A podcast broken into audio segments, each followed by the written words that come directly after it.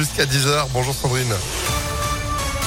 Bonjour Phil, bonjour à tous. À la une, elle aujourd'hui ses 50 ans. La centrale nucléaire du budget à Saint-Vulbas, dans l'Ain, aux portes de Lyon, a été mise en service le 15 avril 1972. Plus précisément, c'est l'anniversaire du réacteur numéro 1 qui n'est plus en service aujourd'hui. Les quatre autres datent de la fin des années 70 et auront donc eux aussi bientôt un demi-siècle. Trois sont à l'arrêt pour des problèmes de corrosion ou pour les visites décennales. Ces grandes révisions impliquent plusieurs dizaines de milliers d'heures de contrôle, 4000 personnes par jour et 250 millions d'euros d'investissement sur chaque réacteur, ce qui fait que la sécurité est assurée selon le directeur de la centrale, euh, Pierre Boyer. On a investi beaucoup sur nos réacteurs parce qu'on veut améliorer euh, la sûreté. Mais encore une fois, pour être concret, l'année dernière, on a produit 10% euh, d'électricité de plus que la prévision qu'on avait faite. Donc on voit bien, avec les prix du gaz qui sont très élevés, l'importance d'avoir un outil qui permet de garantir la souveraineté euh, et l'indépendance euh, énergétique de la France. Euh, c'est très important en ce moment.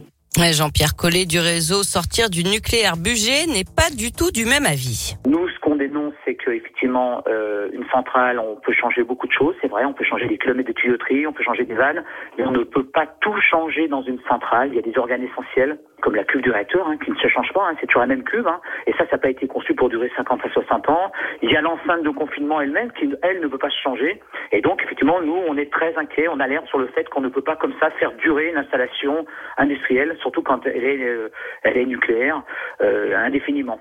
Et la visite décennale du réacteur numéro 5 est en train de se terminer. Il va donc bientôt pouvoir redémarrer. L'actualité, c'est aussi les suites du drame familial de Vaux-en-Velin. Selon le progrès, la femme de 31 ans avait porté plainte contre son mari dont elle était séparée il y a trois ans. Plainte pour menace de mort, classée sans suite l'an dernier. Elle et sa fille de 10 ans ont été retrouvées tuées à l'arme blanche dans leur appartement dans la nuit de mercredi à hier. Après s'être accusé du meurtre, le mari a été placé en garde à vue. 10 millions d'euros, c'est la somme débloquée par la ville de Lyon pour donner une seconde jeunesse au parc de la Tête d'Or. Parmi les chantiers prévus, la rénovation des petites serres ou encore celle de l'école botanique et ses étangs. Les travaux débuteront en 2024. Le parc de la Tête d'Or est fréquenté par 20 000 Lyonnais chaque jour. Un nouveau radar dans la métropole de Lyon, un radar chantier installé sur la 7 à hauteur de Cérézin-du-Rhône dans le sens Marseille-Lyon, là où la vitesse est limitée à 70 km heure. Des travaux de réfection de chaussée et de minéralisation du terre-plein central sont en cours. Le radar devrait rester en place jusqu'à la fin des travaux prévus au mois de juin. Et puis c'est le début des vacances. Ce soir, c'est aussi un week-end de trois jours. Bison futé, voire rouge pour aujourd'hui, orange demain dans le sens des départs. Ce sera vert le reste du temps. Dans le sens des retours, la journée de est classée orange.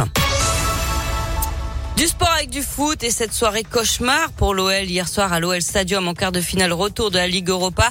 Défaite à domicile contre les Anglais de West Ham 3-0. Les Lyonnais sont donc éliminés de la compétition. Un match qui a été très compliqué pour les joueurs de Peter Bosch.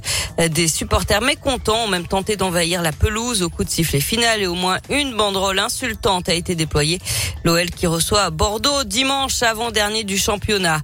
Du rugby, huitième de finale de Challenge Cup. Le Loup reçoit les Anglais de Worcester. C'est ce soir à 21h au stade de Gerland.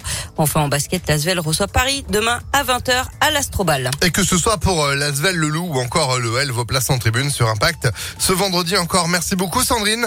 L'actu continue sur notre site internet et vous êtes de retour à 9h. À tout à l'heure. À tout à l'heure, 8h34. Météo